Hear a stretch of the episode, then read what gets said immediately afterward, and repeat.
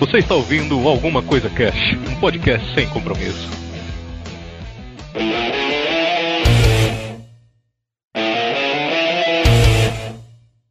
Olá, senhoras e senhores, aqui é o Febrini e hoje nós vamos falar dos povos que deram origem ao Império Romano. Eita porra! pra você ver, calcule a fodacidade desse povo. Aqui é a Kellen e hoje é o programa que você descobre que os algarismos romanos na verdade não são algarismos romanos. São Olha lugares etruscos, né? Aqui é o Vinícius Hidalgo e nós vamos falar um pouco sobre uma sociedade que tinha validade. mil É anos. verdade. Foram, Venceu, já explodiram depois de mil anos. Aqui é a Vanora e pra mim os etruscos foram os primeiros hipsters do mundo. Olha aí. Muito bem, senhoras e senhores, hoje estamos aqui reunidos para trocar uma ideia sobre os etruscos, né? Vamos falar um pouco sobre esse povo tão misterioso aí, como diz o Wilde, acabou vencendo, né? Foi para cá do chapéu, mas logicamente, como todas as sociedades por aí, deixaram descendentes e tem muito de sangue etrusco hoje no mundo aí, é, na genética estão encontrando e coisas do gênero, né? Mas a gente vai bater esse papo histórico só depois dos Recadinhos da galera do Alguma Coisa Cash. Regadinhos. Ronaldo. Ronaldinho. Aê, galera, chegamos a mais uma leitura de recadinhos da galera, Brancão. Oi! Olha aí, leitura de recadinhos do nosso programa aí 24/7. Correria louca que ninguém dorme mais agora. Leitura de e-mails improvisada porque o meu computador me deixou na mão, cara. O Branco tem Tô com 18 problema. computadores, nenhum deles funciona. Tô falando pelo celular porque eu tô com um problema de conflito de IP que ele não o Skype ele conecta, só que eu, não consigo fazer nada, né? Ele não faz chamada. É, é bizarro, cara. Isso é muito Xvideos, pô. Ah, não- pô, cara, bom se fosse, velho. Putz, mano. Vou- vou- o negócio vai deixar na mão justo na hora de gravar, se foder também. Muito bem, lembrando que o ACC é patrocinado pelos nossos padrinhos, o José Paulo Neto, Tomás Turbando, Misael Alves, Cassiano Carvalho, Jurandir Menandro, Ricardo Cruzato, Otacílio Paz, Luca Mazzolini, William Floyd, Felipe Silva Santos, Fábio Souza, nosso querido Lucas Silva da ZL, Arthur Gomes, Fernando Casemiro, Valéria Eugênio e Aline Zamorra, as musas aí dos patrões do ACC, Cláudio Piccoli e Rodrigo Carneiro, lá de Portugal. Ah, e também tem o Gustavo Andrier. Se quiser ajudar, contribui aí, tamo junto. Você mantém o ACC no ar com regularidade e qualidade quando os computadores não dão pau. Sintam-se abraçados. É isso aí. Eu vou ler o e-mail do Otacílio Paz. Olá, pessoal da CC. Aqui é o Otacílio. Olá. Cast foda sobre o Alpatino. Realmente o olhar dele fala muito. Em Perfume de Mulher, o que é aquela cena do tango, hein? Putz, mano, isso aqui, o Perfume de Mulher é, é top 10 da vida, cara, na boa. Você é louco, um clássico. Ou pelo menos top 20. É um filmaço maravilhoso. Semana passada me marcou muito o episódio sobre a sociedade do cansaço. Eu estava passando por um momento de muito estresse e o episódio me ajudou a ver de outra forma meus problemas. A importância do ócio foi minha parte favorita. Uma pena o livro estar numa linguagem muito prolixa, dificulta muito a é, disseminação de ideias. Um forte abraço a todos. Muito obrigado, Otacílio. É, realmente o, o livro não é um livro mais fácil do mundo de ler, mas a mensagem que ele passa é, é muito foda. Fez eu pensar tanto que, inclusive, eu. Eu, quando eu vou dormir, eu deixo o celular na cozinha, cara. Não, Nossa na sala. Deixa na É, geladeira. Não, minto, pra, pra não chegar perto do celular, é ficar mexendo no celular antes de dormir. Caralho, o maluco tá adicto já do bagulho, velho. Tem que deixar escondido. Eu, quando eu vou dormir, eu me acorrento como se eu fosse virar um lobisomem. Mas é verdade, cara. Sociedade do Cansaço. O, o 24/7 foi uma delícia de ler, cara. Foi uma maravilha, tá ligado? Foi igual o, o Mundo Líquido. O Zygmunt Bauman escreve muito bem, ele faz umas piadinhas lá e tal. Mas, puto, Sociedade do Cansaço do Pyong Lee lá foi foda, cara. Foda. E, o, ah, e é só tapa na cara esses livros, né? É. Mas é bom, né, cara? Fazer a gente pensar num mundo de banheira de Nutella e afins, né, cara? Meu Deus, caralho, mano. o Febrini acha que o maior problema do mundo é a banheira de Nutella. Não, mas é, a banheira de Nutella resume o conteúdo inútil, principalmente no YouTube. Hoje o YouTube é o maior canal aí, o maior site do planeta Terra, onde todo mundo tá acessando o tempo inteiro. Se ali só tem conteúdo inútil, cara, a gente tem que produzir conteúdo útil em algum lugar, né? É por isso que existe a CC. Nossa, o branco sempre humilde, como sempre. Muito bem, vou ler aqui o e-mail do Edson dos Santos Júnior. Ele manda: Olá, Febroles e companhia. O ACC 204 me fez refletir ainda mais sobre algo que sempre me deixa frustrado na vida profissional. O 204 foi o 24/7. O homem cria máquinas que. Eu acho que foi, né? Acho que foi 24/7. Que ele falou de máquinas aqui ou será que foi de robô? Agora fudeu, não lembro. Ih, velho, me pegou, velho. Não, vamos lá então. Enfim, o homem cria máquinas que em teoria eram para diminuir o esforço físico humano, porém a ganância falou mais alto, o que fez o esforço humano ser cada vez maior para fazer essas máquinas renderem cada vez mais, independentemente do preço que o corpo do trabalhador terá que pagar. Por exemplo, eu fazia 12 carregamentos no setor de logística da empresa e saí dolorido, passaram para 16 carregamentos e estou saindo ainda mais dolorido. Reclamei ao chefe e ele disse que entende meu lado, mas que a empresa precisa de 16. Se eu não conseguir, terão que contratar alguém que consiga. Outro exemplo, meu pai trabalhava no torno mecânico e produzia uma peça por hora. Inventaram o torno CNC, que de forma automática produz 500 peças por hora. Mas agora meu pai tem que fazer 500 movimentos braçais por hora para colocar na máquina o metal que irá transformar em peça. Acordo 4 e meia da manhã, vou dormir 11 e meia. Né? Realidade de muitos que deixa mais claro que a evolução, entre aspas, industrial só visa aumentar lucros sem levar em conta a saúde das pessoas. Isso é triste, a humanidade sempre cria algo genial, mas a ganância acaba de alguma forma criando um mecanismo que desconsidera a saúde da própria humanidade. Fica a pergunta: será que essa evolução compensa mesmo? Creio que não. Parabéns pelo cast e obrigado pela reflexão semanal proporcionada. O Nerdcast tem conteúdo, mas perdeu a essência do bate-papo entre amigos. Vocês são um podcast que tem conteúdo tão rico quanto o deles, porém, mesmo com mais de 200 programas, conseguem manter essa essência citada. Não sei se vocês vão ficar ricos como eles, tomara que a gente fique. Mas tenho certeza que o podcast de vocês já marcou muitas vidas. Abraço. Pô, cara, que foda. Obrigado, Edson. Chupa! Ixi, Agora o, o, o branco vai ter um orgasmo ali.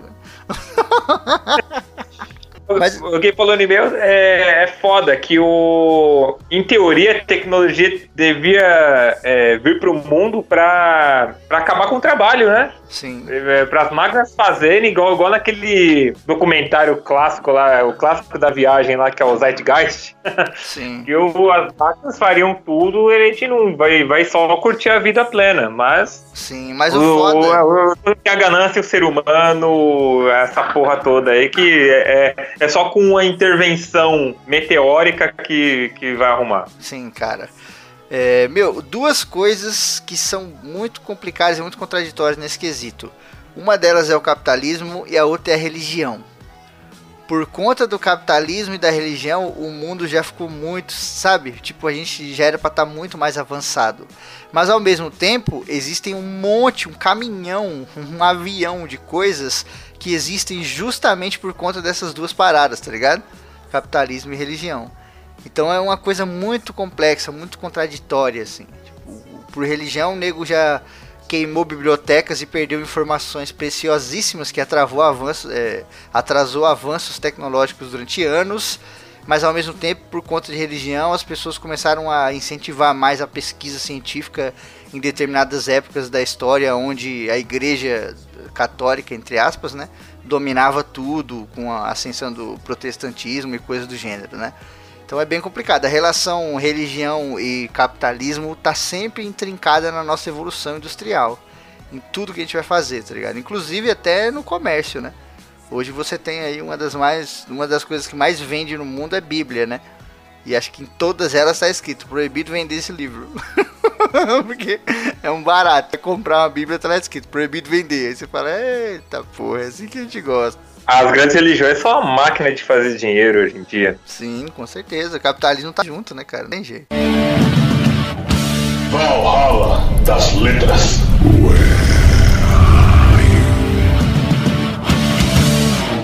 Muito bem, Brancão, chegamos aqui ao Valhalla das Letras aí, o nosso salão dos escritores caídos aí na batalha da divulgação. Hoje a gente vai falar aqui da história do Kamikaze NA. Olha só o nome do cara. Esses nicks aí é foda.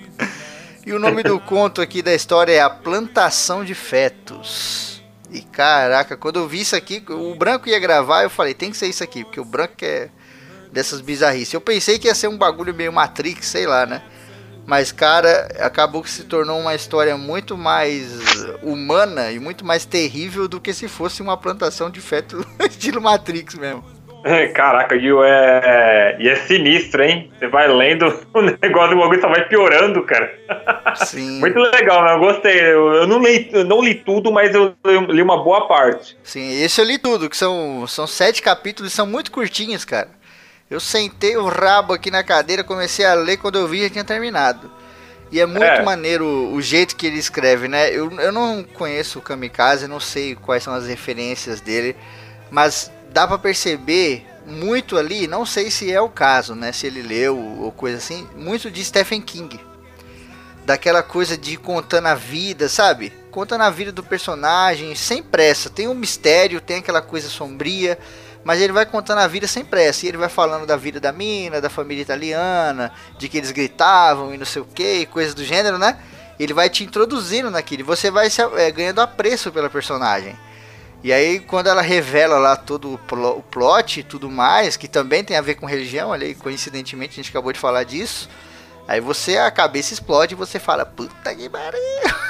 Pô, foi É que eu, eu, eu nunca li nada do Stephen King, mas pelo que o pessoal diz assim, pare, é, é, deve ser algumas influências do, do moço aqui. Que inclusive o, no- no- é, o nome dele é Jorge Machado. Dá uma olhada aqui agora no. Boa, olha aí, Jorge Machado. É, então. E você falou do Stephen King, né? Que não leu, não sei o que, mas o Stephen King tem bem essa pegada.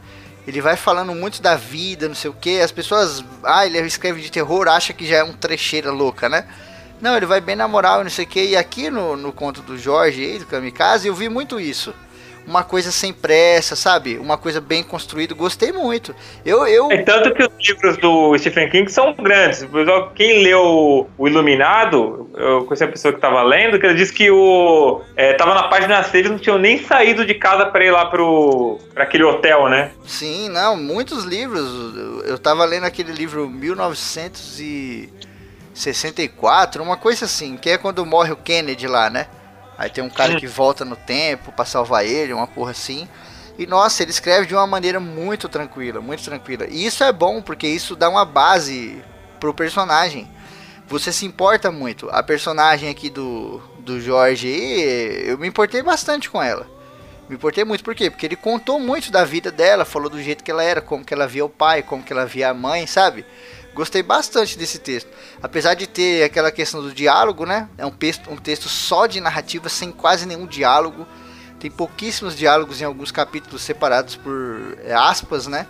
Mas de qualquer maneira eu achei foda pra caralho. Dos que passaram aqui, um dos melhores. Parabéns, né? Muito foda. Bem legal mesmo. Se, se ele estiver ouvindo, parabéns, cara. Você mandou bem pra caralho. Sim, cara. Continua aí na luta aí. Tamo junto. Muito bem, É. senhoras e senhores. Então fica aqui o conto do nosso querido Jorge Machado. É isso, Branco? Isso. A plantação de fetos aqui no Valhalla das Letras. Valhalla das Letras.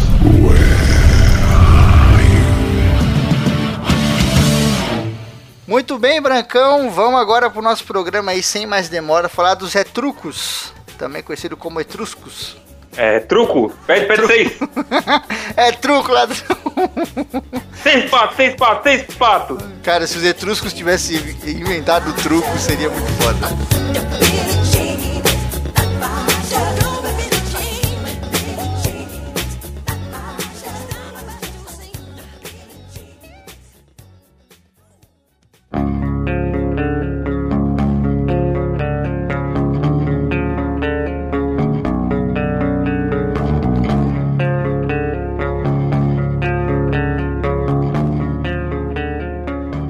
Um pouquinho da origem dos etruscos, né? Os etruscos eles viveram ali na Península Itálica, mais precisamente ali na, na parte norte, à esquerda do mapinha, né? Abram mapas aí, como eu sempre falo, no celular de vocês, vocês vão ver lá a Itália, aquela bota. E ali onde fica Toscana, mais ou menos, era onde eles habitavam, inclusive o nome Toscana, né? Vem de Tussi lá, que era um, uma palavra derivada de várias outras palavras que significavam os etruscos para os povos, né? É, o nome grego também tem um, uma relação com a Toscana e tal, mas em, a grosso modo eles viviam ali.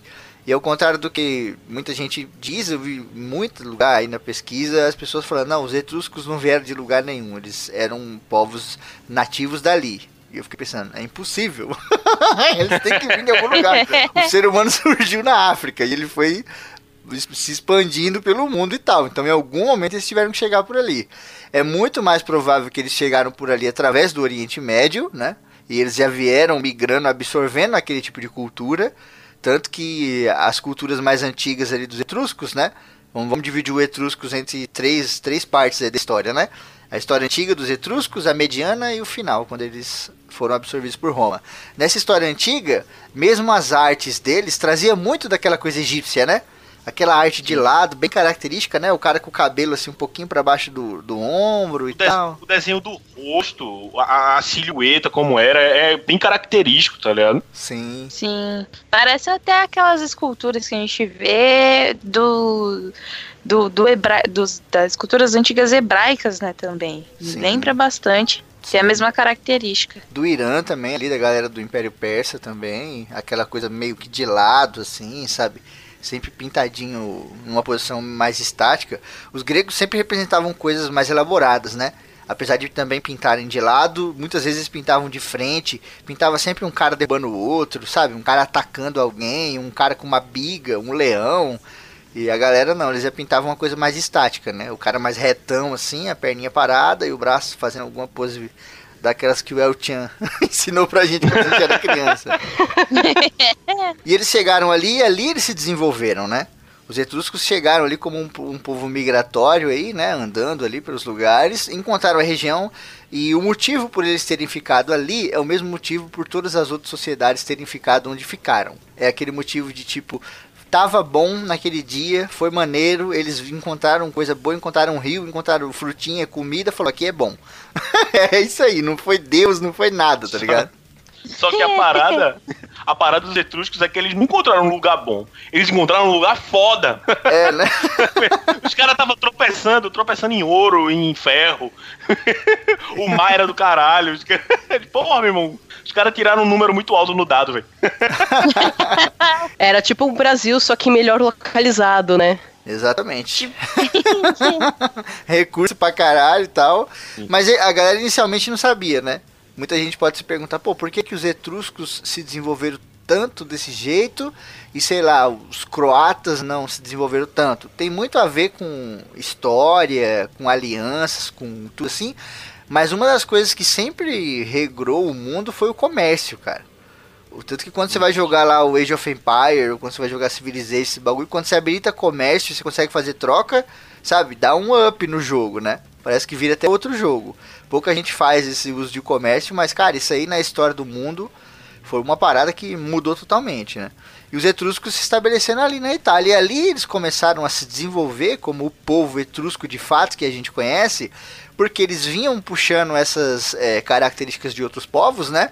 Eles tinham características de muitos povos, dos gregos, dos romanos, ali do pessoal do Oriente Médio, até dos egípcios, mas ali eles desenvolvem o que? A, a sociedade, a cultura etrusca de fato, né? Porque quando você fica muito no lugar ali fechado, convivendo com bastante gente, você vai estabelecendo a sua própria cultura, né?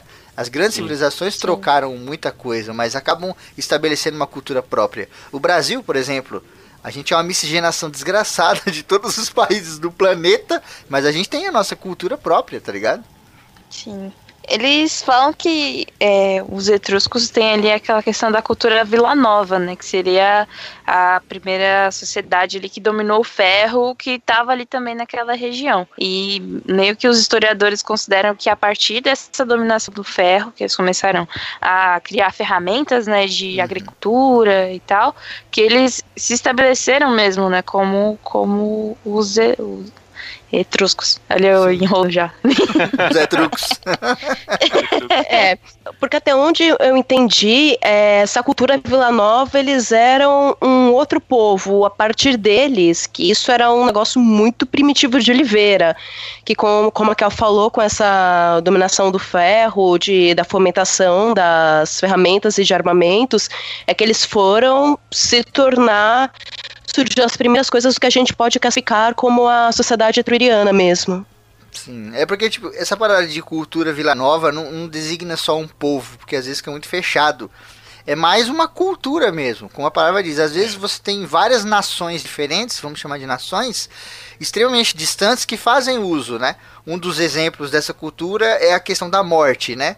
A morte, ela é encarada com aquela parada dos vasos, né? Você queima a pessoa, pega cinzas, você manda fazer um vaso maravilhoso, coloca as cinzas ali dentro e você vai, pega esse vaso e enterra no campo, né? Que leva para aquele lance do, da Vila Nova dos Campos e tal. E tipo, isso não era uma coisa comum. Por exemplo, os gregos têm aquele esquema de pôr, né? A moedinha no olho para o cara pagar o caronte lá no, no Hades e etc. Você tem outras culturas ali da própria França, ali, a antiga França, lá dos gauleses, onde nego simplesmente queimava o cara, né? Queimava numa pira gigante já era. Os gregos antigos também, na época de Troia, queimavam e já era. E você vê, essa cultura traz essas características, né? Esse negócio de colocar em um vaso e colocar ali era uma coisa muito característica dos etruscos e de alguns outros povos. Tanto que depois vem esse negócio de sepultar a pessoa. Hoje para todo mundo é normal, né? Ah, o cara morreu, põe no caixão e enterra. Mas nem toda sociedade era assim, né? Nem só de você enterrar, como você encarar a morte porque eles encaravam a morte de uma maneira muito particular, né? Eles acreditavam que a pessoa continuava vivendo em outro plano e cada uma das, daquelas que morreram se tornava um deus. Então o cara morreu e se torna um deus ancestral, o... né?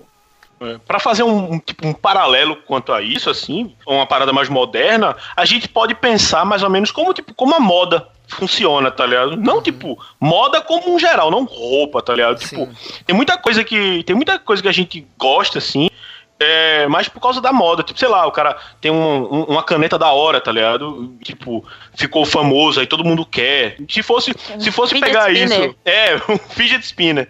Fosse pegar um spinner, tá ligado? Tipo, ia virar, nossa, esse povo aqui. É, é, participou da, da cultura do spinner, tá ligado?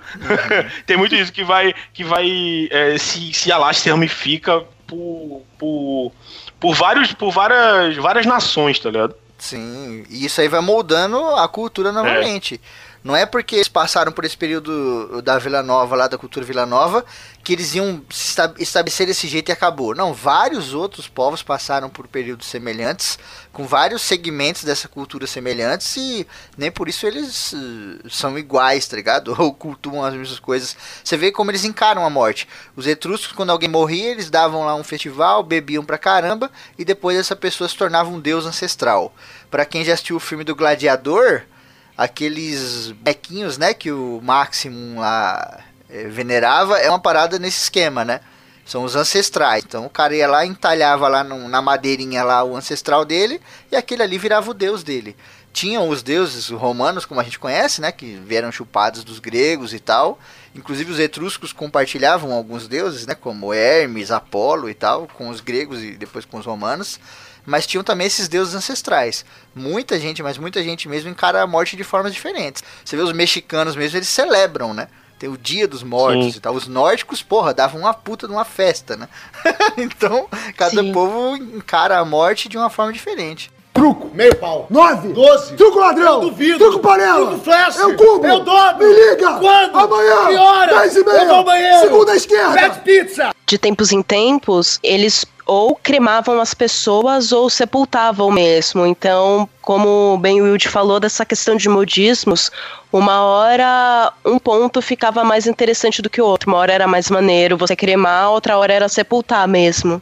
Sim. É, e até porque é, e até porque os etruscos eles eles adoravam eles, eles assim os etruscos eles gostavam muito de tipo de de coisas novas dos povos, tá ligado? Isso era uma característica legal. Até voltando um pouquinho naquela parte do comércio e tal, e como as coisas se desenvolvem com o comércio, eles gostavam muito, eles tinham as coisas deles que eles achavam foda, mas sempre que eles viam uma parada que era exótica, que era diferente da cultura do outro, eles, porra, eles abraçavam, tá ligado? Sim. Isso era, era um fator também pra, tipo, como o Febrini falou também, pra mudar, a mudança das coisas, tá ligado? Uhum. E evoluir.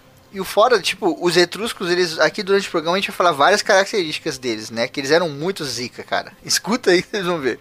E uma das características fodas dele é isso que o Will falou, e tipo, eles meio que melhoravam o produto. Então, Sim. vamos dar um exemplo, né? Tipo, os egípcios tinham aquele negócio dos gatos. O nego fazia gato, adorava gato, tinha aquele lance do gato, não sei o que. Os etruscos viram aquilo através do comércio e etc. E falaram assim, cara, esses malucos estão fazendo gato de barro Vamos fazer um gato de ferro. Vamos fazer um gato de ferro brilhante pra caralho. Vamos polir essa porra e vamos vender. E aí, nego ficava, meu, tudo que vem dos etruscos é tipo quando você lê Cornwell lá, né? Crônicas Saxônicas. Tudo que vem dos irlandeses é bonito, né? São pratos de, de prata, são crucifixos de prata engastados com joia e etc. E a própria história dos vikings fala isso pra gente, né? Tudo que vinha da Irlanda relacionado ao cristianismo era uma coisa linda, maravilhosa. Porque os caras caprichavam. E os etruscos, eles faziam exatamente isso. Eles caprichavam. E, cara, eles caprichavam em tudo. Tem alguns elmos muito característicos, que é aquele que a cabecinha parece uma flecha, né? Ela sobe uma Sim. seta, assim, a crista. E, cara, tem uns daqueles de ouro que é lindo. E você fala, todo mundo fazendo elmo igual, aquele elmo com protetor de nariz, meio espartano clássico, né? Com penacho em cima. Aí vem os caras me mete um elmo de ouro desse aí, com a puta de uma crista gigante que parece uma porra de uma palheta de guitarra e vende. e a galera comprava maravilhado, né? Porque falava, porra, olha esse elmo etrusco, né? Virava até Sim. o nome do negócio, é um elmo etrusco. É. Os barcos também, tá ligado? Tipo, a galera, a galera tinha os barcos lá, do né, massa e tal, e aí o etrusco bateu na mesa. Eu vou fazer um melhor.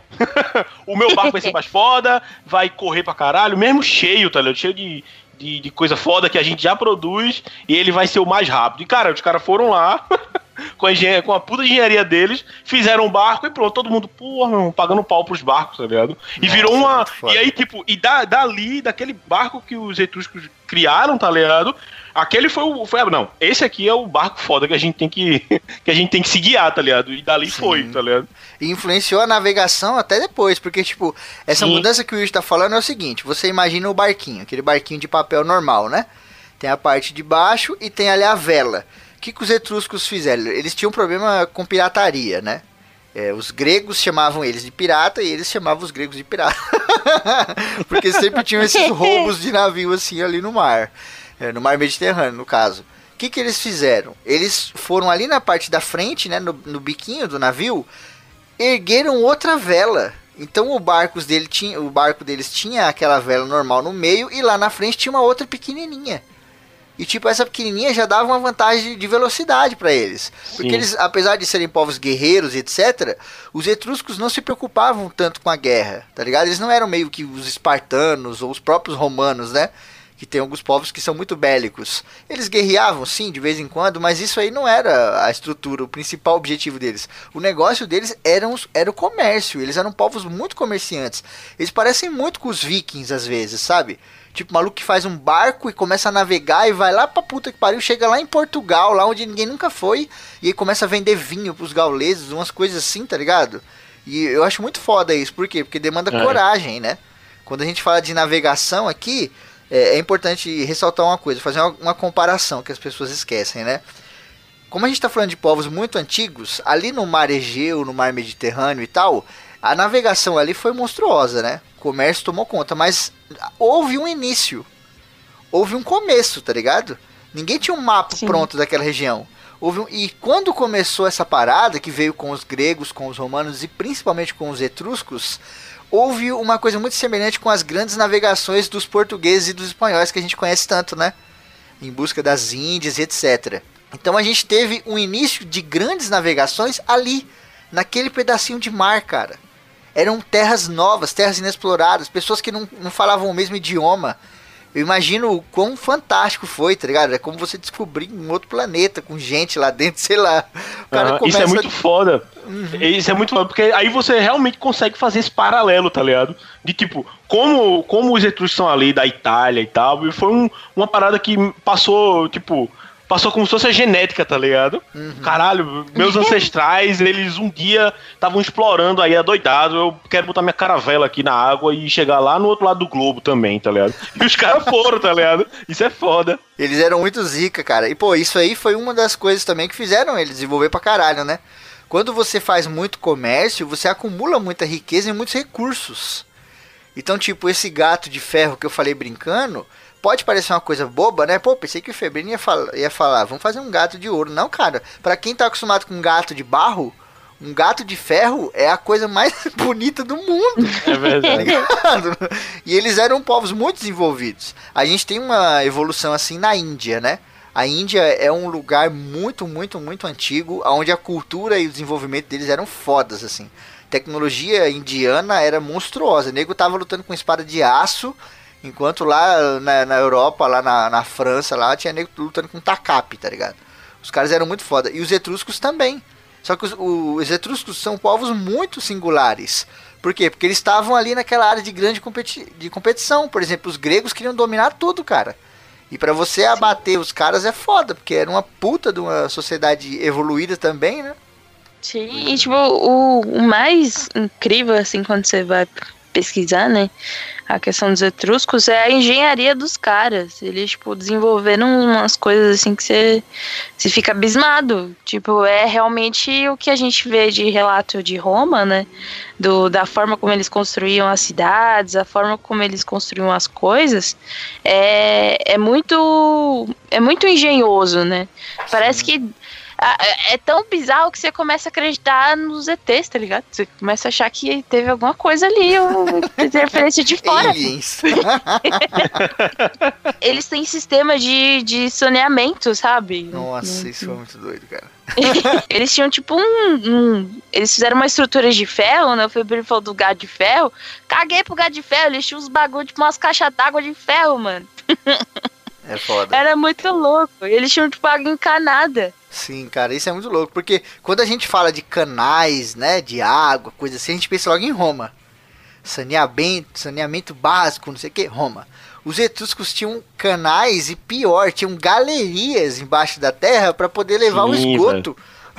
Os caras tinham uma rede de esgoto naquela época. É. Não, a, a gente. É, a gente fala, a gente, pronto, quando tu acabasse de falar, não, porque os romanos, não sei o que, cara, os romanos, eles aprenderam, pelo jeito, eles aprenderam de alguém, tá ligado? Uhum.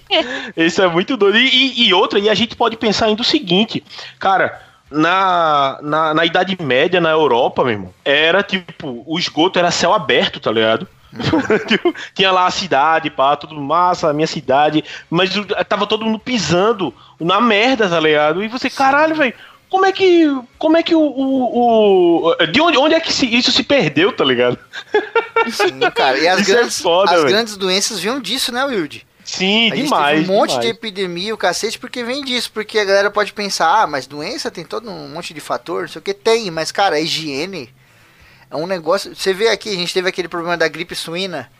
E aí a galera tinha que lavar Sim. a mão, e aí caiu o número de pessoas com infecção, não sei do que, é. lá no hospital, só porque... Não, é rotavírus, sim, rotavírus, vírus coisa simples, tá ligado? É, é, é, tipo, diarreia, tipo, é, é, é, mancha na pele, coisa assim, tá ligado? Tipo, porque você não lavou a mão, sim, coisa simples, tá ligado? Mas como tava todo mundo pegar gripe suína, aí, tipo, a galera realmente não tava pegando mais muita gripe suína, e outras coisas também que era normal ter, não ter, não, não tinha mais, tá ligado? Sim, é tipo, lidar. lidar com a caganeira, todo mundo lida. Mas quando você pensa que se você não lavar a mão você vai morrer, aí as pessoas começam a lavar a mão. Exatamente. É igual o cardíaco que não tem tempo para correr. Mas quando ele tem um ataque, no outro dia, 5 horas da manhã, ele tá lá, de shortinho, de camisa regata, uma faixa na cabeça. Truco, meio pau. Nove, doze, truco ladrão, eu duvido, truco panela, truco flash, eu cubo, eu dobro, me liga, quando, amanhã, que hora, dez e meia, eu vou banheiro, segunda esquerda, pede pizza. Os etruscos, eles tinham um, um modo de vida bem característico também, porque, tipo, para um povo ser chamado de. Ah, não, esse povo aí é muita putaria pelos gregos. É porque o bagulho era louco, né? Cara, isso, isso foi uma parada que, que me surpreendeu demais na pesquisa, velho. Porque, tipo, aí, não, Porque, segundo os gregos, eles diziam: ah, não, esses etruscos eles são muito putanheiros. Eu, o quê? O quê? Não, eu tô maldito, imaginando- maldito. Eu tô imaginando o registro histórico, tá ligado? Está lá Heródoto. Ah, os etruscos são extremamente putanheiros. E tipo, cara, bacanal veio da Grécia, meu irmão. O que. Vocês estão falando de quê? Vocês não podem falar nada. Putaria, a palavra putaria veio da É. Grécia. Nossa, que é, cara. mano. Caralho, o bagulho Quando- era muito louco. tipo, perto dos etruscos, o Dionísio tava no cantinho chorando, assistindo É. as coisas que os etruscos estavam fazendo, tá ligado? O cara tava sentadinho no fundo da sala, tá ligado? Porra! É, mas porque, tipo, a- analisando a parada, né, do modo mais contemporâneo, é bizarro de você imaginar, porque era muito sexo, sexo ao ar livre, é, de qualquer maneira, em qualquer lugar, quando desse hora tal. Mas tal qual os gregos, apesar dos gregos se acharem. O grego eram, er- os gregos eram uns povos meio que comia mortandela e arrotava presunto, tá ligado? Era uma galera assim, eles eram fodas de fato, não menosprezem eles, são mega importantes, eu adoro a cultura deles, estudo pra caramba. Mas eles eram um pouco assim, tá ligado? Povos que faziam a mesma, tipo, os espartanos chamavam os atenienses de, ah, aqueles viados, aquelas coisas assim. Tipo, os caras que viviam metendo com o amigo É, eles eram do góis. quartel é, o tempo inteiro. Eles eram extremamente hipócritas, assim, nesse aspecto, É né? porque não tinha beijo na boca. É, não né? tinha beijo na boca. Mas eles eram, eram uma sociedade amoral, né? Não era uma sociedade imoral, de imoralidade. Era amoral de ausência de moral. Ou seja, a vida deles era bem diferente do que a gente conhece hoje como sociedade. Vou dar um exemplo prático. Fazer xixi, mijar. O cara que tava andando na rua, dava vontade de mijar, ele parava exatamente no lugar onde ele estava, colocava o pau pra fora, mijava e depois continuava andando. E já era, isso não era assustador pra ninguém. Nem o fato do cara tá mijando, que é uma coisa natural, né? Somos animais ainda. Nem o fato do cara tá com o pinto de fora, porque todo mundo já tinha visto um pinto. Nem que a pessoa fosse virgem, já tinha visto alguma criança, algum neném, alguma coisa assim. E o fato do, pô, o cara tem que mijar, ele vai mijar, ele mijou e acabou. Hoje a gente tem alguns conceitos morais que extrapolam até esse tipo de percepção natural, né? Tipo, pros caras ver alguém cagando na moita, alguma coisa assim, era normal. Por que, que esse cara tá ali cagando na moita? Porque ele tá com vontade de cagar? Será? e a gente se prende a muitos A conceitos. né? filosofia explica, tá ligado? Exato. Por que ele né? caga? Porque ele tem vontade. Exatamente.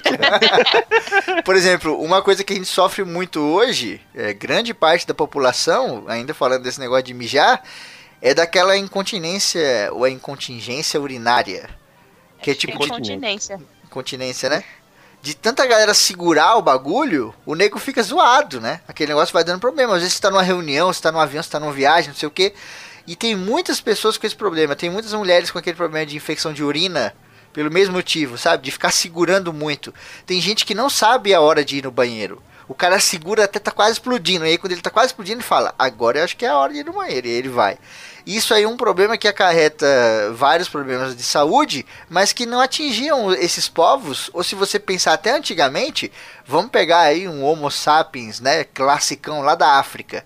Ele tava andando no meio da savana, deu uma vontade mínima de mijar, ele já tava mijando. Ele não precisa segurar pra chegar na caverna. Tá ligado? É uma coisa natural, né? Até porque mijar na caverna ia ser uma bosta, tá ligado? Porra, meu irmão, mijar nessa caverna de novo. Né? Foi mal, é que eu segurei. Sim, é é como o sexo. Pra eles, o sexo era uma vontade, era um instinto, uma vontade como a gente tem vontade de mijar. Então, tivesse um casal na rua ali conversando, desse vontade de transar, nada impediria eles de encostar no feno do lado lá e começar a transar ali mesmo. E terminou, acabou, veste a roupa e vai embora e tal. E pra eles era normal. Eu tô falando aqui de um, de um modo chulo, mas é lógico que existiam os festivais, existiam as casas de banho, né? Tem uma grande questão histórica. Quando a gente fala de etrusco, muita coisa é misteriosa. Mas tem uma grande questão histórica que diz que talvez eles que tenham desenvolvido essas casas de banho, só que os romanos, como absorveram tudo, né? Fala que tudo foi eles que fizeram, chuparam todos os deuses gregos, toda a cultura etrusca e aí criaram o Império Romano e falaram que eles nasceram assim. Não, a gente nasceu, o mundo começou, gente estava aqui já. Não tem mais ninguém. né? Ah, so- e sobre e outra coisa sobre essa parada, é, essa, essa visão grega amoral, tá ligado? Foi um, foi até eu falei agora há pouco em off, tá ligado? E que tipo, é, o- o- os gregos tendo o tamanho que eles tiveram, tá ligado? De influência, É, eles meio que. Sabe aquela parada de que, tipo, o vencedor conta a história, tá ligado? Uhum. É, é, é, meio, é meio que. Acontece até meio que tipo isso. Tipo, é, aí você vai. Se, se a galera for pesquisar mais a fundo sobre os etruscos, vai ver que não. Vai, vai, vai mostrar, né? Vai, vai contar que eles faziam sexo onde queriam. Vai, essa parada de, de, de, tipo, de fazer o que quiser onde, onde eles bem entendessem, tá ligado? Mas há também um, uma linha de pensamento de que diz o seguinte, que os gregos eles estavam, tipo, exagerando um pouco, tá ligado?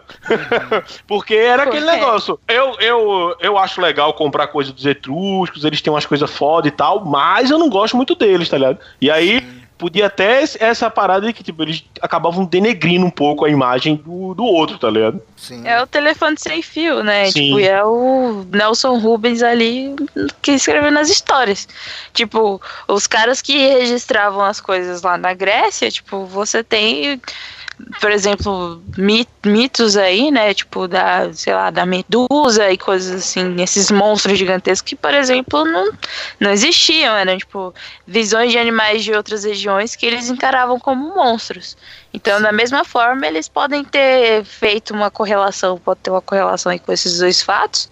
Então, de que eles encontravam os etruscos e por eles serem agirem de tal uma maneira, ou tipo, eles encontrarem um cara que tipo era mega assim, e aí eles julgam um todo, né, como se fosse aquilo.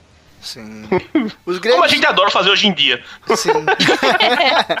Mas os, tipo, os gregos eram conhecidos, é, são conhecidos até hoje por serem povos muito xenofóbicos, tá ligado? Tudo que estava fora da Hélade, que era a Grécia, eram bárbaros. Todo mundo que tá aqui é. fora é bárbaro. Então o mundo é dividido entre Grécia e bárbaros, tá ligado? Então sempre tem esse preconceito. Eles eram muito invejosos, muito ciumentos. Obviamente, eles devem ter comprado muita coisa dos etruscos e vendido ali por Oriente Médio, falando que eram eles que produziam, coisa do gênero, tá ligado? Porque quando você fala de comércio, tem sempre isso também, né? Você compra de um lugar, vende pro outro, e naquele tempo lá, nego queria ser o foda mesmo, né? Então, a Grécia não é muito conhecida pelo comércio, mas ela tinha um comércio foda. Mas, cara, o principal esquema dos etruscos era o comércio. Era fazer coisa foda, melhorar as paradas, desenvolver coisas interessantes, sabe? Aprimorar. É, existe um estudo foda dizendo que eles ensinaram os franceses a beber vinho, né? Isso é muito maneiro. Sim. Uma das uhum. nações que mais consome vinho aí, que os franceses vieram dos francos, que por suas vezes vieram dos gauleses e daqueles povos celtas que habitavam ali a região. E eles faziam comércio com os etruscos.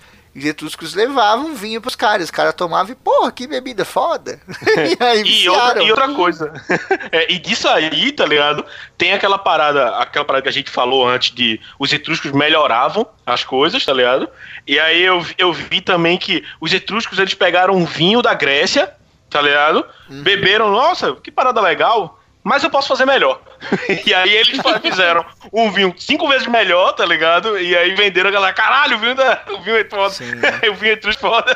Cara, tinha um bagulho muito interessante do vinho na Grécia. Que, tipo, o vinho muito forte, ele era considerado um vinho ruim. Então o que, que eles faziam? Eles produziam o vinho forte, né? Porque se você produz o vinho já fraco, ele fica horrível.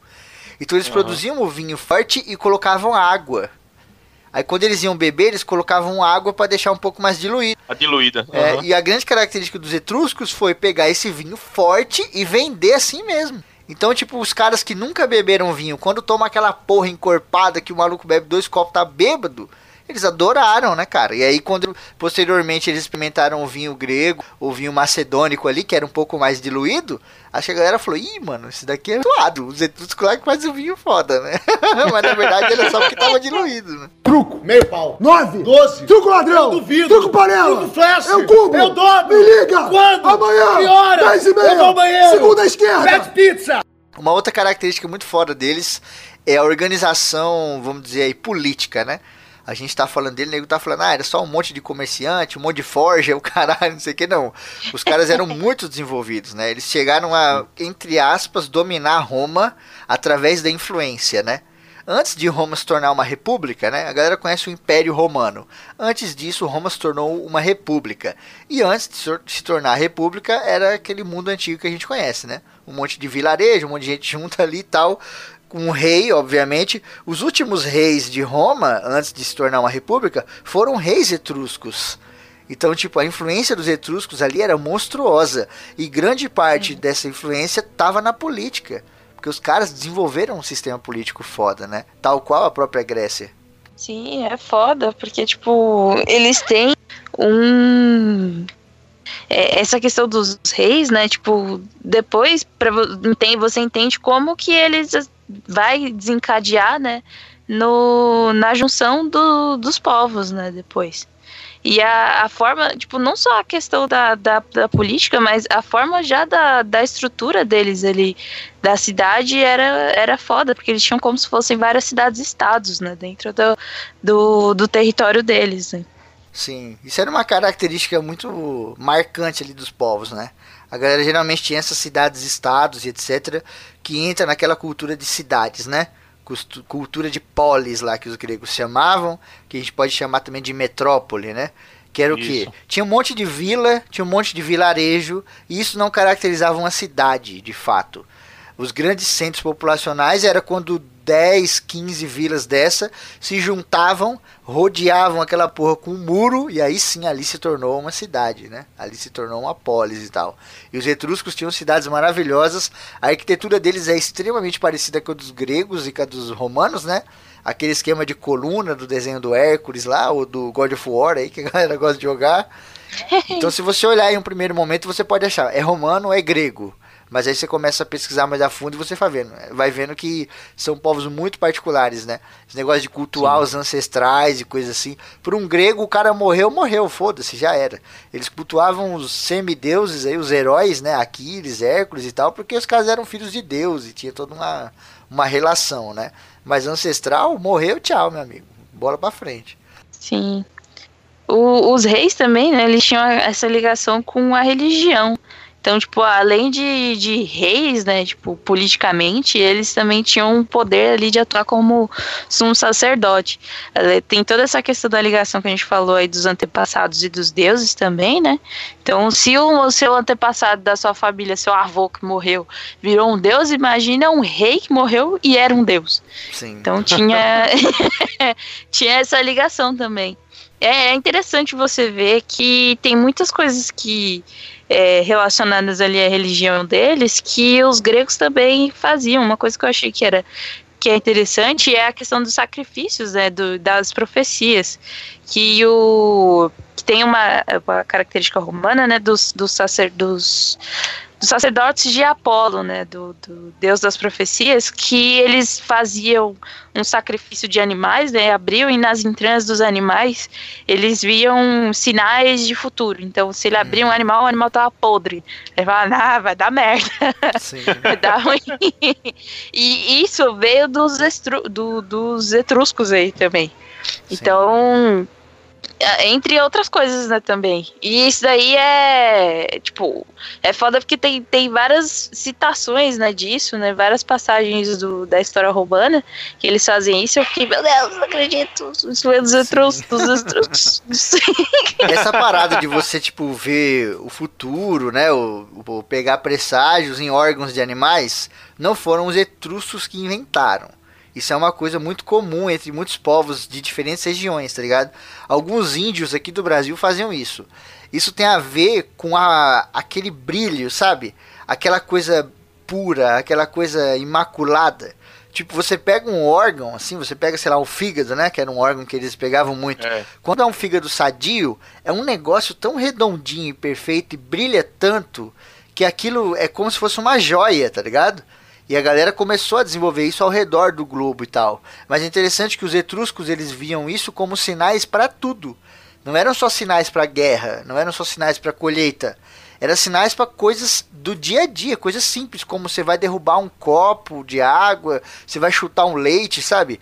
Eles eram supersticiosos ao extremo, assim. O sacerdote era uma das figuras mais importantes que tinha, né? Porque ele conseguia ler tudo. O vento soprava de um jeito diferente, fudeu. O cachorro latiu, engasgou, fudeu. Aí agora vai morrer todo mundo. Era, era, né? Não, essa parte é muito foda. Tipo, é, nessa, nessa, nessa do, do, do fígado, é, eu tava vendo que, tipo, eles encontraram, os arqueólogos, tá, os historiadores, eles encontraram uma, um disco, tá ligado? que ele mostrava mais ou menos como ler o fígado, tá ligado? Isso é muito foda. Eles fizeram todo o estudo lá da, das letras e tal. E tem um fígado escrito. de ferro moldado do lado, né? É, pois é. é como. Parece, sabe o que? Aqueles, tá ligado? Aqueles é, relógio de. relógio de sol, relógio solar, tá ligado? Sim. Que é você o sabe o que, que eu achei que parecia, aquele... Will? Ah. Sabe quando você vai no médico, sei lá, você vai no médico dentista, e aí o cara tem na frente dele assim um desenho da boca, e ele sim, vai sim, olhando é. e tem uns nomes, uma seta, parece muito, é. né? Porque tem um era do muito, fígado era, moldado era é, em ferro, e aí tem vários cortes, vários quadradinhos, e tem uns nomes dentro dos quadradinhos. E aí eu olhei aquilo e falei, isso é- caralho, velho, nós tem isso até hoje. isso, é, isso, era muito louco. Aí, tipo, ele tinha. Era, era, bem descrito lá de tipo, olha, se o fígado ele tiver com um tracinho assim por dentro, quer dizer que a gente vai perder a guerra. Mas se ele tiver assim, a colheita de trigo vai ser foda pra caralho, tá ligado? Isso era muito foda, velho. E, e, e o Febrino falou agora dessa questão da leitura, né, do sacerdote. Era, era massa porque ele chegava lá no dia, não, tá na hora de fazer a leitura, tá ligado? E ele fazia meio que um, um imaginar, né, um quadrante assim no, no horizonte e dividia o céu, o, a terra, não sei o que e tal. E, tipo, o que passasse, tipo, se tivesse um. um trovão era, era uma, das, uma das. Raio. Tem um raio, era uma das, uma das. Um presságio maior, assim, tá ligado? Sim. Tipo, se, se no quadrante. Lá, no quarto quadrante do céu tivesse caído um raio, ele fudeu. A gente, daqui a mil anos a gente vai perder, a gente vai morrer. Já vinha essa, tá ligado? Sim. E, tipo, os caras, eu vi que os, os sacerdotes, eles eram tão bons nessa questão da, da, da, previsão, tá ligado? Que outros povos, eles contratavam é, os sacerdotes etruscos pra, tipo, ei, pô, faz uma previsão aí pra mim. e tão bom que os caras, tão assertivo que os caras eram, tá ligado? Sim, porque, Isso tipo, muito louco. a gente tá falando aqui de uma maneira mais, né, escrachada e tal, pra zoar, não sei o que. Mas tinham algumas previsões que eram muito mais relacionadas à sabedoria do que à previsão. Tá ligado? Era Isso. muito mais relacionada à inteligência do que à previsão. Tipo, quando os caras falam, vamos lá, pegar um exemplo aqui. Aí os etruscos, eles cultuavam muito as plantas, né? Eles achavam que as plantas tinham energia e coisas do gênero. Então, se o cara visse uma árvore marcada com a garra de um urso, ele falava: Olha, estou tendo um presságio de que aqui não é um lugar seguro. Por um cara extremamente su é, supersticioso daquela época, diria, nossa, isso aí é um presságio. Não. Ele tá sendo inteligente. Sim. Ele já deve ter. Porra, o urso marca a árvore. Eu já ouvi essas histórias, já vi isso aí. E aqui tá marcado, quer dizer, vamos sair daqui, senão não vai morrer. Pois é. tá ligado? E ele... eu, eu, chego, eu chego num lugar que eu não, que assim, eu não conheço. Olho em volta, vejo que tá, as árvores estão tudo marcadas de urso e eu sei que o urso mata, então a gente sai daqui, tá ligado? Sem discussão. Exato. Como era com os dragões, né? O cara encontrava uma caverna cheio de osso no chão. Falava, mano, isso aqui é uma caverna de dragão, vamos embora. Não podia nem ser dragão, podia ser um urso, ou podia ser um, um felino grande, né? Que caça e tal, ou qualquer porra assim. Mas ele tava certo. Se você encontra uma caverna cheia de osso lá dentro, você corre.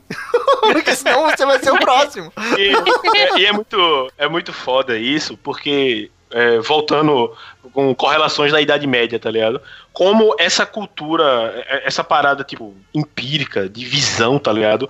Morre com o tempo. Onde, Sim. tipo, a galera, a galera na Idade Média, a galera do campo, tá ligado? tava acostumado a mexer na terra e tal, plantar, colher. O cara tava lá de boa, né? Fazendo seu arado do dia e olhava assim para cima e vai chover, tá ligado? Tipo, uhum. porque o cara já sabia, tá ligado? Que quando a nuvem tava escura lá no fundo, vinha chuva. Aí vinha uma galera, olhava assim, tá me, esse cara tá me parecendo um bruxo. Porque chovia, tá ligado? Não, não foi, não foi o céu que mandou, foi esse cara que mandou chuva, tá ligado? Então ele é bruxo, tipo, como, como as coisas invertem com o tempo, tá ligado? Vão se invertendo. Sim, a sabedoria, né, cara? Porque, tipo, hoje a gente conhece muito de muito. Mas o ser humano não nasceu sabendo que quando o céu fica cheio de nuvem vai chover. Em algum uhum. momento alguém teve que aprender isso e teve que começar a falar, gente, olha que curioso. Quando o céu fica com as nuvens pretas, chove e fazer essa relação, né? E pode ser uma coisa óbvia, mas, cara, quando, quando esses caras juntavam tudo, eles viravam meio que um druida. Eles sabiam Sim. de uma par de coisas. Tipo, Merlin lá no Crônicas de Arthur não tem poder de porra nenhuma. É um velho safado do caralho. Mas ele tem um conhecimento tão foda sobre tudo. Ele já leu tanta coisa, já conhece de várias paradas, que ele fala: Meu, as árvores falam com a gente. Você que tem que saber Sim. ouvir, tá ligado? Tipo, no, no começo do livro, a Nimue faz um feitiço para espantar uns caras lá. E aí ela bota um corvo na cabeça, sai cheio de sangue, faz uma parada, os caras saem correndo. Aí vem o Defel e fala: Meu Deus, você tem poderes. Ela falou: Não sei. É, assustou, não assustou? Eles não correram? Então, funcionou. tá ligado? Truco, meio pau. Nove, doze. Truco ladrão. Eu duvido. Truco panela. Truco flash. Eu cubo. Eu dobro. Me liga. Quando? Amanhã. Que hora? Dez e meia. Eu vou ao banheiro. Segunda esquerda. Pede pizza. Mas isso ajudava a sociedade, né? Isso ajudava a sociedade como um todo, porque as pessoas elas tinham um conhecimento muito baixo de tudo. Então qualquer conhecimento a mais que esses sacerdotes pudessem falar, esse exemplo do que o Wilde deu da chuva, por exemplo, é maravilhoso. A galera que não conhecia as estações do ano, não conhecia a chuva, não sabia quanto que vai vir inverno nem nada, quando o cara trazia esse tipo de informação, isso mudava a estrutura social. Porque você Justamente. começava né, a guardar as paradas. No Game of Thrones também, dando um exemplo literário de novo, tem aquele exemplo dos corvos, né? Quando tá chegando o inverno, os caras soltam os corvos lá, são os corvos brancos, né? Tem sempre os corvos pretos e soltam os corvos brancos, não sei o que, para avisar que o inverno tá chegando de fato. Por quê? Porque o povo era muito. Ninguém tinha um calendário, tá ligado? Marcando. Ó, oh, gente, amanhã vai começar o inverno, igual a gente tem hoje. Então, esse uhum. tipo de aviso para a sociedade, para o camponês, que os etruscos eram fodas, mas eles tinham também os camponeses, né? Não eram todos os etruscos que eram, eles tinham escravos e o caralho. Mas, tipo, esse tipo de informação que o sacerdote traz é importante por conta disso. Se ele chega e fala, gente, daqui 30 dias vai ter o inverno. Ele já sabe por uma série de características naturais que ele sabe observar, é por isso que ele é um sacerdote, ele aprendeu isso de isso. alguém também. Mas aí a galera já começa a se preparar, começa a estocar grão, começa a salgar carne, começa a salgar peixe, colocar carne no sol e coisas do gênero, né? Porque senão chega o inverno, morre todo mundo e aí nego fala, cadê essa porra desse sacerdote? E por isso que outros, outros povos pediam, né? Os próprios egípcios mesmo cansaram de pedir sacerdotes dos etruscos. Os romanos não só pediam para fazer serviço, como tinham lá como conselheiro de fato, né? É. O cara morava lá e dava conselhos importantíssimos. Quando a gente fala de etruscos, a gente acaba entrando nessa parte da relação com outros povos, né? A relação deles ali na Itália é óbvia, com os romanos a gente vai falar já da, da assimilação total e etc. Mas a gente tem um negócio aqui que o pessoal chama daquela orientalização. Que é o que? O período orientalizante ali, o período orientalizado, que foi as influências do Oriente que vieram para os etruscos, que por isso que muita gente, o próprio Heródoto escreveu que, ah não, os etruscos vieram do Oriente, vieram da Ásia e de regiões assim, tá ligado? Provavelmente pelos estudos arqueológicos e a história aponta que eles vieram da Turquia, né? De regiões ali como a Anatólia, onde viveram as Amazonas e coisas do gênero, e acabaram se estabelecendo na Itália. Mas como a gente falou, esses povos vieram migrando e vieram absorvendo muita coisa. E muito do que eles absorveu foi da Síria, dos fenícios e dos próprios egípcios. Então, tipo, a cultura que os romanos e os gregos tinham era uma cultura muito fechada. E os etruscos, eles tinham essa característica de pegar muita coisa de fora. Então, tipo, quando a gente fala de etruscos aqui, a relação dele com os outros povos era muito mais amistosa. Por quê? Porque era muito mais parecido. Tá ligado? Tipo, Isso. Tipo, uma coisa que eles faziam, uhum. eles pintavam os olhos tem muito quadro, muito muita ânfora, o caramba, deles com os olhos pintados, bem característico como os egípcios faziam, ou os iranianos, persas, né? Então, tipo, quando eles iam comerciar, comercializar com essa galera, chegava lá de olho pintado, já havia aquela empatia, sabe? O cara já falava, esse cara aqui, ele é gente da gente. Quando o grego é chegava, é, quando o grego chegava lá com uma porra do manto branco, todo blá blá blá, não sei o que, com uma coroa de louro na cabeça, o nego olhava e falava, que porra é essa, mano? De onde esse cara tá vindo? tá ligado? Cara, e, e, é engraçado isso, né, velho? Porque, tipo, novamente, voltando com aquela parada de que, tipo, as coisas começam de um ponto, um dia, e evoluem até todo mundo. Ah, não, isso eu já sei, tá ligado? Porque já desde antigamente. Hoje em dia, meu irmão, é fato, a gente sabe que a cultura miscigenada, é, é, povos com, com bastante cruzamento de tipo europeu, indiano, brasileiro e tal, tá ligado? Que são bem mais resistentes a doenças, coisas. Hum. É, uma pessoa que sabe de, de, de muita coisa um pouquinho é, e tal, vai ser, vai ser sempre um cara lembrado, tá ligado? Pô, quem não, quem não conhece aquele cara que, pô, velho, quando fulano chega aqui na, na, na, mesa do bar pra conversar é foda, porque ele sabe conversar disso, sabe conversar de, de, engenharia, de medicina, de filosofia, da política, de arte, tá ligado? Você lembra de um cara desse, tá ligado? E era a mesma coisa isso, isso que era foda, tá ligado? Os caras vinham, eles chegavam lá na humildade, né, pá, conhecia uma parada ou outra de um, de um lado, levava pro outro, aí já voltava lá com, com a troca, tá ligado? Essa, essa troca dos, dos etruscos, que era. Dos etruscos, eu só tô falando etruscos, tá foda. essa, essa troca dos etruscos era. É, essa, essa troca dos etruscos era muito foda, tá ligado? Que era um negócio que, que realmente deixava eles uma vantagem tá ligado? Sim, com certeza. E tem também aquela coisa de ser uma que eles consideram ser uma sociedade homogênea, né? Os etruscos nunca foram invadidos. Nunca, sabe, ninguém invadiu, chegou lá, tipo, os uhum. ingleses, teve essa loucura de guerra, não sei o que, não. Então isso contribui, porque o cara tem tempo de desenvolver aquela parada. Por exemplo, na Segunda isso, Guerra sim. Mundial, era muito mais fácil os americanos desenvolverem as armas e etc., do que os franceses tá ligado? Ou do que os suíços, ou os alemães, ou. Sabe? Porque a galera tava. Tava levando um pau direto. É, tava levando. Uhum. Os japoneses estavam tomando bomba toda hora na cara, nego cortou rota, é uma porra de uma ilha. Não tem de onde tirar os, as paradas. Então a guerra, a batalha, ela impede um pouco o desenvolvimento, tá ligado? E a, a, aqui pros etruscos foi muito bom isso, porque eles tiveram pouquíssimas batalhas. A guerra não era a arte deles. A arte deles era muito mais sim, o comércio, o desenvolvimento de, da própria palavra, né? Ou da própria situação de arte do que a guerra em si, de matar ou morrer. Tem a questão também da localização, né? Que a gente citou aqui no começo, que eles estavam num lugar muito bom, né? Então, o, como a, a, os outros povos, né, meio que para evoluir, eles tinham que saquear, invadir, guerrear por território. Uhum. E meio que os etruscos, eles já tinham a riqueza local porque tinha muito ouro, tinha muito, muito, é, muito material, né, muito, muita riqueza da própria terra. Então, é, eles tinham dinheiro para conseguir desenvolver coisas e conseguir comprar coisas de fora, tecnologia, de ser, é, tipo, para poder ser esse ser evoluído, de ser uma sociedade evoluída, por conta dessas riquezas também.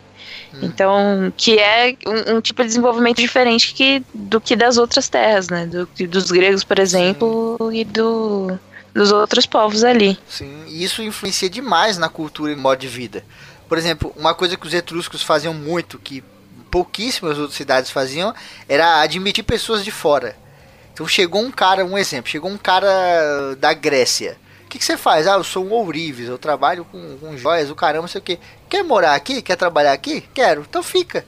Eles eram muito assim. Por quê? Porque a matéria-prima deles era gigante e a mão de obra não era tão grande. Porque, tipo, a gente tá falando de um povo muito antigo, um trabalho muito precário, o nego demorava um, um não, né? Um tô sendo muito modesto, o nego demorava 10 dias pra fazer uma espada. Então, tipo, quando você chama mais pessoa para trabalhar, você tem mais mão de obra, eles tinham muito material. Uhum. Uma das grandes riquezas que eles tinham ali era o próprio ferro. O ferro, maluco, era um, luxo. Era um tempo de cobre, de espadas espartanas que amassavam e dobravam igual uma gelatina.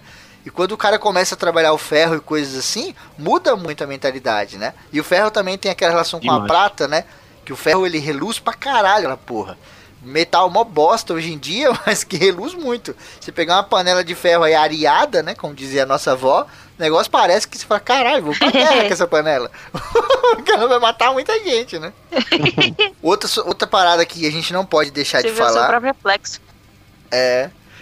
Outra parada que a gente não pode deixar de falar é sobre essa questão da escravidão, né? Tem muitos estudos aí que apontam que a escravidão lá era muito branda e que eles tratavam a galera muito mais como as crianças, de fato, do que como uma propriedade ou coisa assim, né?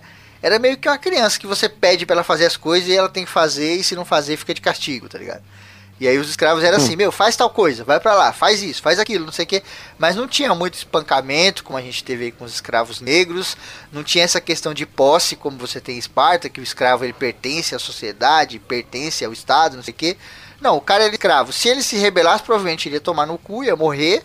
Mas a grosso modo ele não tinha muito essa questão de ficar batendo, porque novamente não era um povo bélico. Para eles não era interessante ficar arrumando guerra com. Pô, Esparta teve um milhão de, re... de revolta e lota. Porque os escravos se juntavam, sempre tinha mais escravo do que espartano, né? Na cidade. Se juntavam, faziam uma rebelião e direto, tá ligado? Porque era, o próprio povo de Esparta era bélico. Então eles tratavam a galera com um punho de ferro. E os etruscos não, né, cara? Era uma galera uma suave. Fala, gente, faz o bagulho já era. Você tem a sua, a sua tarefa, eu tenho a minha. Eu sou um ferreiro Eu não sou muito diferente de você, eu fico o dia inteiro tomando no cu naquela forja, fazendo um brinco pra vender pros filhos da puta lá não sei da onde no Egito. não tô reclamando. É. Vai, abana esse fogo aí, porra. Abana. Lógico que eu tô zoando, a escravidão é zoada em qualquer lugar, mas é interessante você ver como os povos tratam diferente os escravos, né? Tem escravo que, que tinha escravo, cara. Em Atenas mesmo tinha alguns escravos que tinham os próprios escravos. Zumbi dos Palmares fez lá todo o esquema dele, ele tinha os escravos, cara.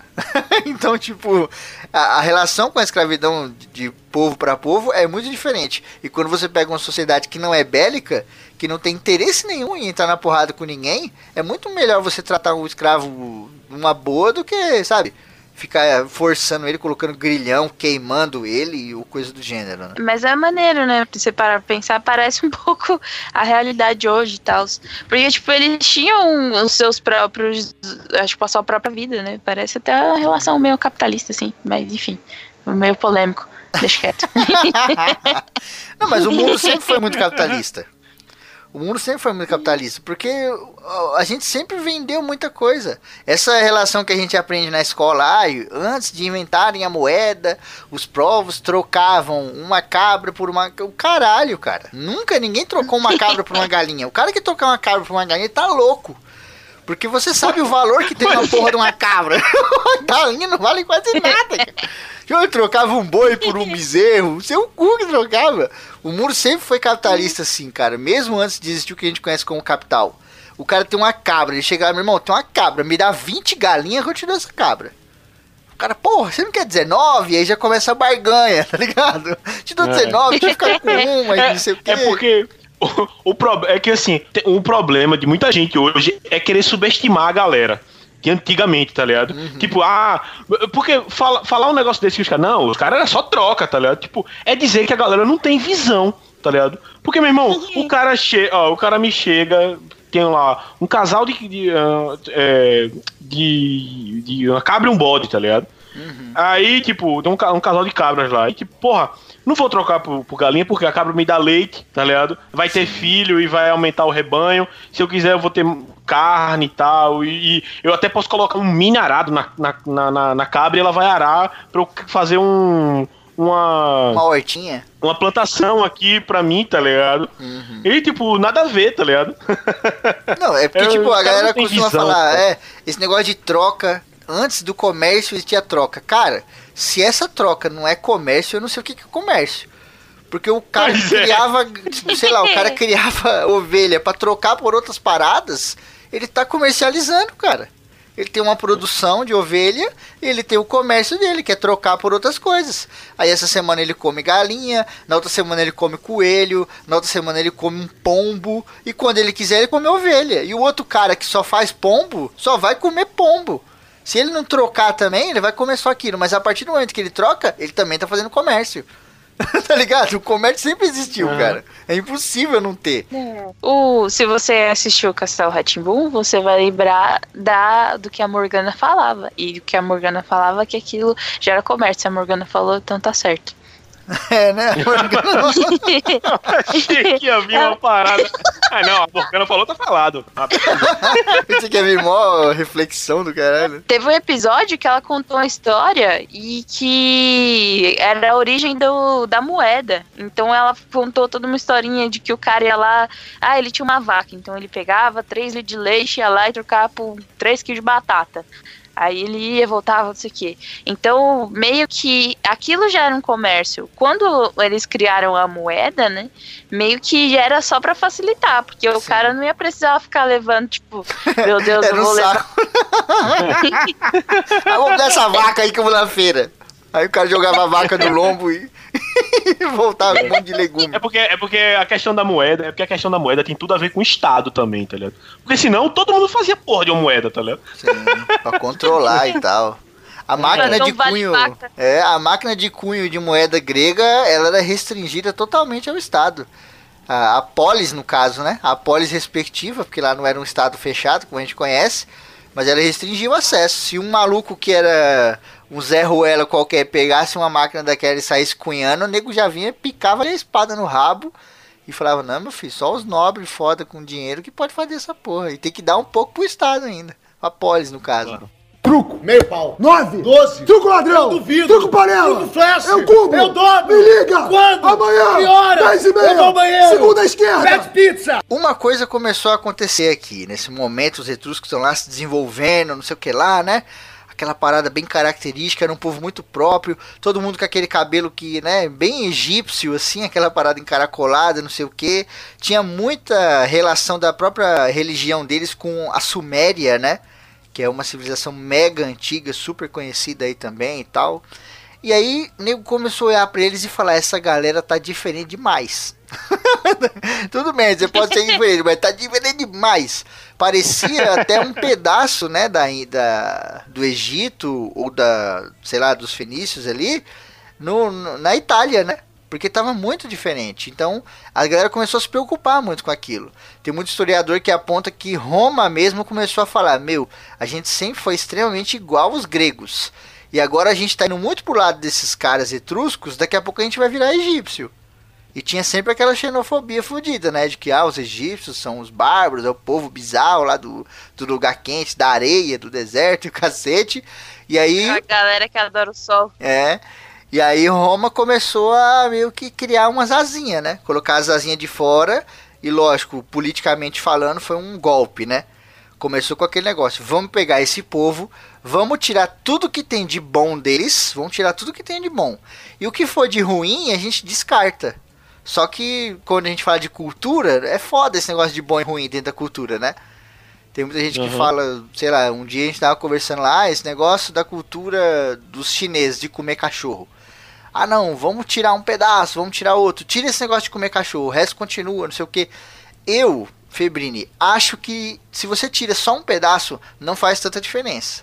Mas você achar que se você tirar muita coisa não faz diferença, é ruim, porque você acaba desestruturando aquela parada. Tá ligado? Tipo, vamos imaginar, como eu dei o exemplo lá no dia da discussão, que a cultura é um baralho de cartas, certo? Tem lá um baralho para você jogar um pife. Se você tirar uma carta do baralho, você consegue jogar. Então, se você tem uma cultura onde, vamos dizer, os escravos é uma coisa normal e aí a partir de um momento passa a ser proibido, você tirou uma carta daquela cultura. Ela continua sendo a mesma cultura, entendeu? Ela vai ficar sem aquele pedaço, mas ela continua sendo a mesma. O que fizeram com os etruscos foi que tiraram muita carta. Tiraram, tipo, mais de. Tiraram um naipe inteiro. É, um naipe inteiro, ou metade, sei lá, sabe? Arrancaram muita coisa boa e chuparam na cultura de Roma ali, etc. E a galera meio que foi se descaracterizando. E ao contrário dos etruscos, Roma sempre foi um povo muito bélico. Que a Kel falou ali, ah, a galera às vezes luta pra, porque não tem recurso, eu concordo, principalmente né, os nórdicos. Mas os, os romanos, o negócio deles era expansão territorial. Então, quando eles uhum. começaram com essa loucura, quem é que estava exatamente do lado ali, cara? Os etruscos. Foram os primeiros que tomaram no cu, né? a galera saiu matando meio mundo, roubou coisa pra caramba, é, coisas como o dialeto, né? É, a escrito, que a gente conhece como numerais romanos, muitas coisas culturais, coisas do modo de vida, de como você fazer cabana, ou de como você tratar os animais, como você limpar o peixe várias coisas assim que hoje pode parecer uma coisa óbvia, naquela época era quase uma arte, né? Porque, de novo, as pessoas nasciam sabendo fazer isso. Ninguém nasce sabendo como pegar uma porra de uma baleia e abrir ela igual os esquimós fazem, tirar a parte boa e jogar fora a parte ruim, né? Não tem tutorial no YouTube ensinando, tá ligado? É, né? Como limpar uma cachalote. Aí o cara vai lá. Vamos fazer um vídeo de 500 Não, partes, no... demora um mês. É, talvez no... no YouTube islandês talvez tenha também. Talvez tenha nos inuites, né? Caramba. É. E assim os etruscos começaram a ir embora, né? Como o Will falou no começo do programa brincando, foi uma civilização que venceu. Ela foi embora mesmo, já era. Só que ela deixou muito descendente descendentes reais, físicos, humanos, né, pessoas e descendentes também da cultura. A cultura dela ficou enraigada ali nos romanos, que por isso que eu brinquei no começo lá, né? Vai dar origem ao Império Romano, porque se você parar para pensar com tudo isso que os etruscos deram para Roma e depois o que Roma tirou na, na base da espada, e é, fortaleceu demais as bases, porque agora Roma era um, um país, vamos chamar de país aí, muito inteligente, muito desenvolvido, tinha uma cultura muito foda, muito estabelecida. A parte política que tinha sido chupada totalmente dos etruscos, esse negócio de você ter o povo, você ter um senado, você ter a galera para dar ideia, você ter a galera para apoiar a ideia e você ter uma última galera para falar essas ideias que foram aprovadas, talvez não sejam tão boas. Vamos discutir de novo e trazer novamente para aquela questão do povo, né? Da comunidade ali, do bem da comunidade. Aquela ideia política básica que hoje tem no mundo inteiro, mas naquela época ninguém sabia disso. Era só planta aí, quando colher você come e eu também. Se faltar comida aqui eu te dou um pouco e vice-versa, né? então, tipo, os romanos cresceram como civilização muito em cima dos etruscos. Ao contrário dos gregos, que foram se desenvolvendo, entre aspas, sozinhos, né? Todo aquele negócio da filosofia, as batalhas, Esparta, não sei o que, Atenas, a relação de comércio, as navegações no Egeu ali, a conquista da, dos jônicos e etc. Os romanos chuparam tudo dos etruscos, cara. Se os etruscos não tivessem existido ali, se não tivesse povo nenhum ali, talvez os gregos tinham tomado a Itália inteira, como eles já estavam fazendo, né? Eles começaram a dominar a parte sul ali, o que eles chamavam de Magna Grécia, e se pá, eles subiriam ali e levariam tudo embora. E eles seriam o Império Grego, né? Hoje a gente estudaria sobre o Império Sim. Grego, não o Império Romano. Sim. A parte tecnológica também, né? Tipo, de, de arquitetura é totalmente etrusca, assim. É, é muito foda, né? Tipo, tudo que a gente já falou aqui e tudo que a gente, sei lá, talvez em ACCs futuros aí sobre Roma, a gente vai ver muita influência deles, né? E é muito foda, cara. Sim. Esse negócio do, do, do, da arte funerária também, sabe? Até hoje tem muita gente que manda cremar o corpo e coloca numa urna. Até hoje, cara, 2017. Um Olha aí, The Sims. De... The é, Sims. mano, coisas muito antigas que a gente tem até hoje é, o cara tem um relógio na parede, o relógio dele tem lá os numerais romanos. O cara olha para aquilo só vê a hora, não, não tem nem ideia disso, mas cara, essa porra é muito, muito antiga. Veio de um povo muito, muito antigo que já foi e ninguém lembra. É tipo meio que os Atlantes, tá ligado? Os etruscos é meio que uns Atlantes, assim, né?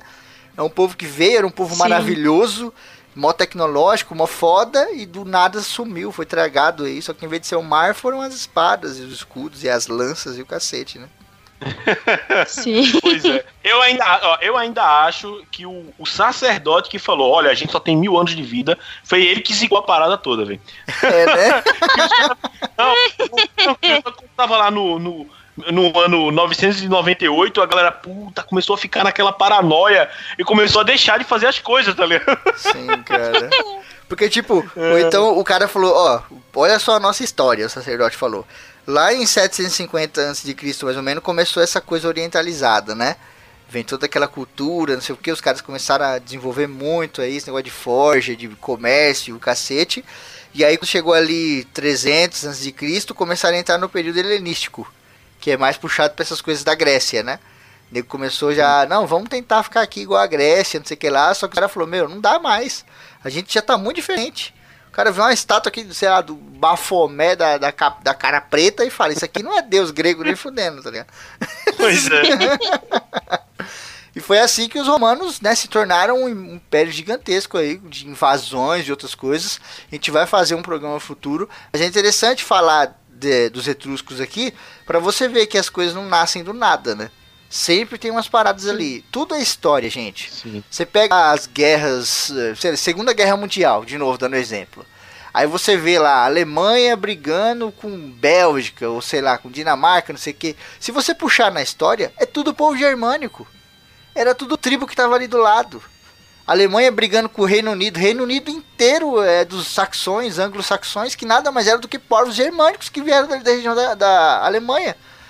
tá ligado? É Isso. nego matando a própria galera, só que hum, porque tem outro nome, né?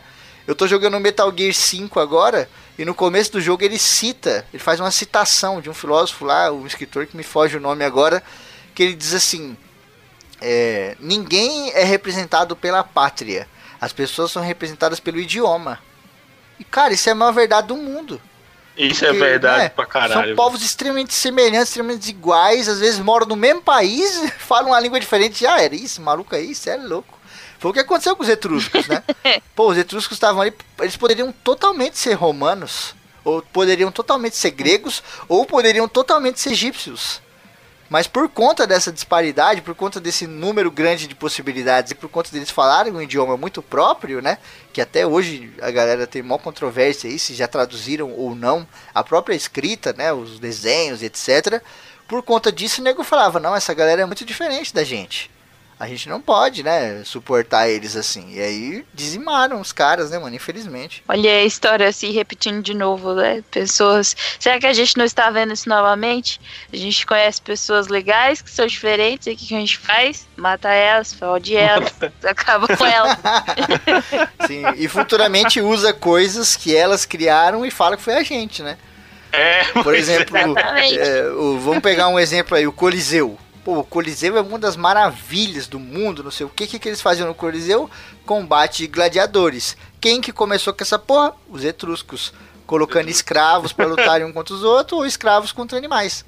Aí, tipo, o nego pega e faz um, caralho, né, faz um puta de um templo gigante, uma construção do caralho. Meu Deus, os romanos inventaram os gladiadores. Porra nenhuma, né? É, parece que a biga também foi dos etruscos e a galera, é, a galera que tomou pra si, não, isso aqui é meu. Sim, porque o que eles, o que eles conheciam antes era o carro de guerra, né? O carro de guerra era um carro que servia para levar o general ou o capitão e usaram até em Troia, né?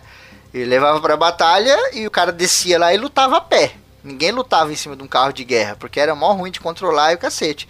E os etruscos pegaram o carro de guerra grego e os carros de guerra fenícios, mudaram, mudaram totalmente, deram a magia melhoraram. deles lá, melhoraram. E aí nego falou, meu irmão, agora nós vamos pra guerra nessa porra. Agora vai ter a infantaria, carga de cavalaria, o cacete e vamos de biga também. Mete umas lâminas na roda, bem aquela cena de Cartago, né? Que é representada uhum. lá no filme do Gladiador. The Barbarian Horde, vem os caras com aquela biga, não sei o que. Puta, aquilo ali é totalmente biga etrusca, tá ligado? Os caras desenvolveram demais as coisas. Os etruscos eram a equipe do Pimp My Ride, tá ligado? Você vendo as coisas lá. é verdade. fazia a, o raio etrusque, etruscanizador e fazia as coisas ficarem melhores. O cara chegava lá com um garfo de duas pontas, ele falava assim: leva esse aqui com três, que eu acabei de fazer. Testa lá. Se der ruim, você volta. Caralho, que melhor. Nossa, que revolução. O cara comia sopa de garfo, né? Toma essa colher aqui, ó. Testa lá. Se der ruim, você volta. Toma, tenta aí. Esse aqui vai, vai ser bom tu. A Etrúria era tipo a loja de consertar aqueles eletrônicos, né?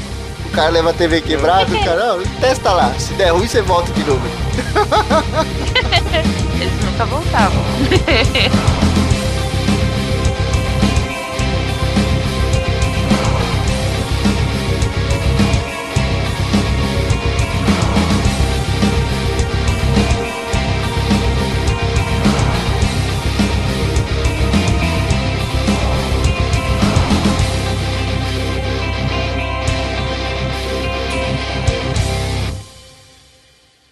E aí, gostou desse ACC? Se você riu ou aprendeu alguma coisa, contribua com o padrinho da ACC. Você ajuda a manter o programa no ar com regularidade e qualidade. Tchau e até o próximo programa.